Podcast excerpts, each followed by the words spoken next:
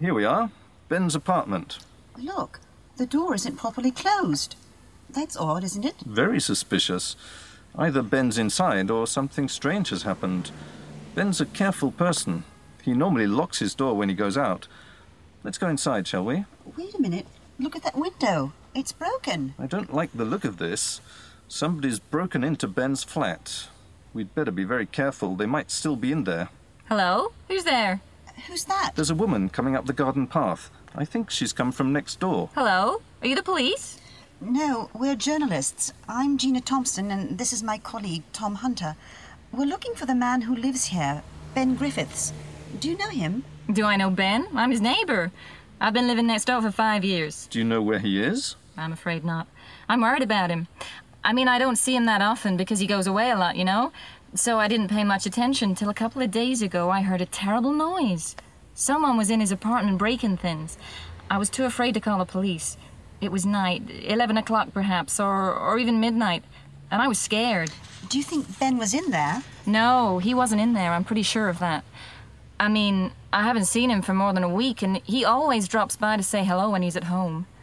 Those guys just broke his window to get inside and look for something, that's my guess. But you didn't call the police. No, I'm sorry. I was scared. Listen, I'm a waitress, that's all.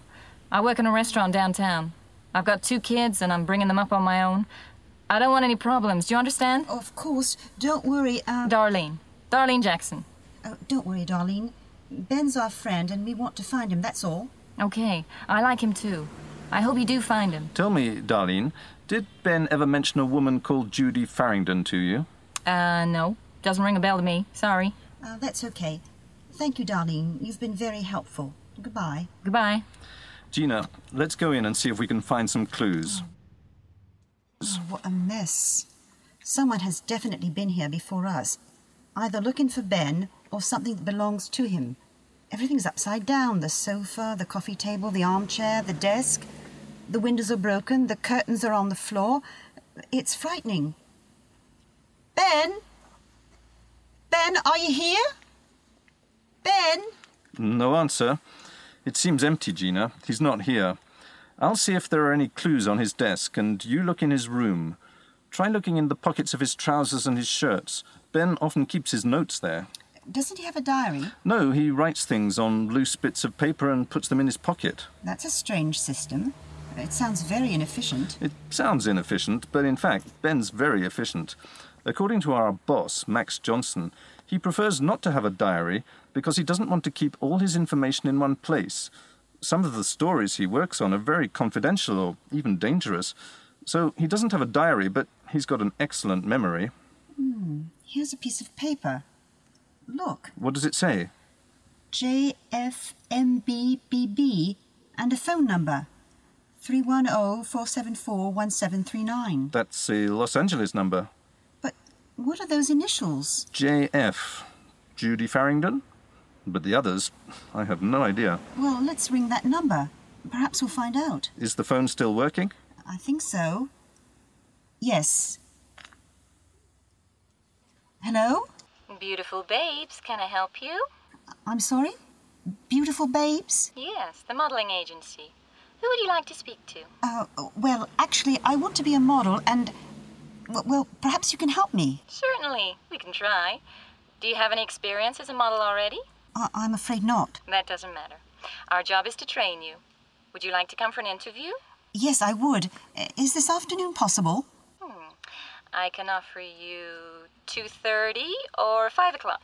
2.30 is fine. Right. What name is it, please? Gina. Gina Thompson. Right, Gina. 2.30 this afternoon. When you arrive at reception, just ask to see Mr. Foley. Thank you. Oh, there's just one thing. Yes? I don't know your address. 1210 Wilshire Boulevard. Thank you. You're welcome. Goodbye. Nice thinking, Gina. You're definitely a good person to have on an assignment like this. Thank you, Tom. I'm enjoying it, especially with someone like you. Right.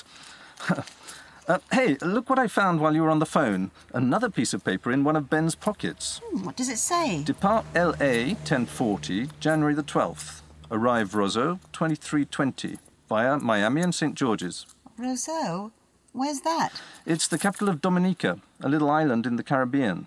and St. George's is the capital of Grenada, another island to the south. Oh, I like the sound of that. On January 12th. Let's see. Today's the 22nd. Ten days ago. Strange. hmm? Why Dominica, I wonder? Well, perhaps it has nothing to do with Judy Farringdon or Beautiful Babes. Perhaps he's investigating something else. Maybe, but we certainly need to investigate further. Listen, it's almost 12 o'clock now. I'd love to have lunch with you, but if you want to be at Wilshire Boulevard p- for 2.30, you'd better hurry. I'm going to visit Judy Farringdon's house and talk to the neighbours a bit. Uh, where did Judy live? Abbott Road, near Watts. Watts. Um, That's not the best area in Los Angeles. It's where they had all those riots a few years ago. Yes, I know, but it should be all right in broad daylight. Besides, she didn't live in the worst part, just nearby. Okay, uh, where shall we meet then? The Blue Monkey? The what? Oh, It's the cafe my friend opened in Beverly Hills. Very cool, full of film stars and so on. It's got a huge blue monkey outside. Plastic, of course. I- It's very well known. Any cab driver can take you. It's very well known by people who like cool cafes. But I'm more at home in the jungle, remember? Well, when this is over, you can show me some real monkeys. With pleasure. Okay, the Blue Monkey, 7 o'clock. Is that all right? Hmm, Fine, see you there.